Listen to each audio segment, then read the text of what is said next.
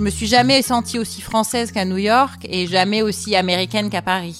Ça m'a profondément changé. 2020 sera-t-elle l'année de l'expatriation? Je serais pas là si, euh, si j'étais pas parti au Sénégal, j'aurais jamais fait de radio. En fait, j'ai bien fait de le faire parce que pour moi, ce métier a été une véritable rencontre avec moi-même. ouais. ou du retour La richesse à l'étranger, elle est évidente. Mais en fait, maintenant, je suis en train de me dire, mais euh, c'est très simple. Pars en exploration en France. Tu connais pas la France. Il y a une diversité énorme. Si ce que t'aimes, c'est explorer, à toi de te comporter en exploratrice en France. Comment vit-on ces moments de départ ailleurs ou de retour chez soi? Pourquoi ces expériences nous changent-elles tant?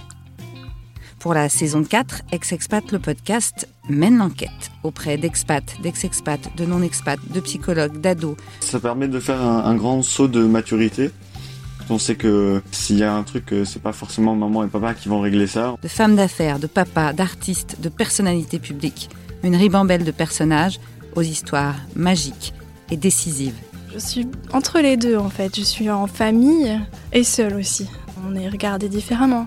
Une mère célibataire, c'est pas pareil. Rendez-vous le 6 janvier sur toutes les plateformes d'écoute.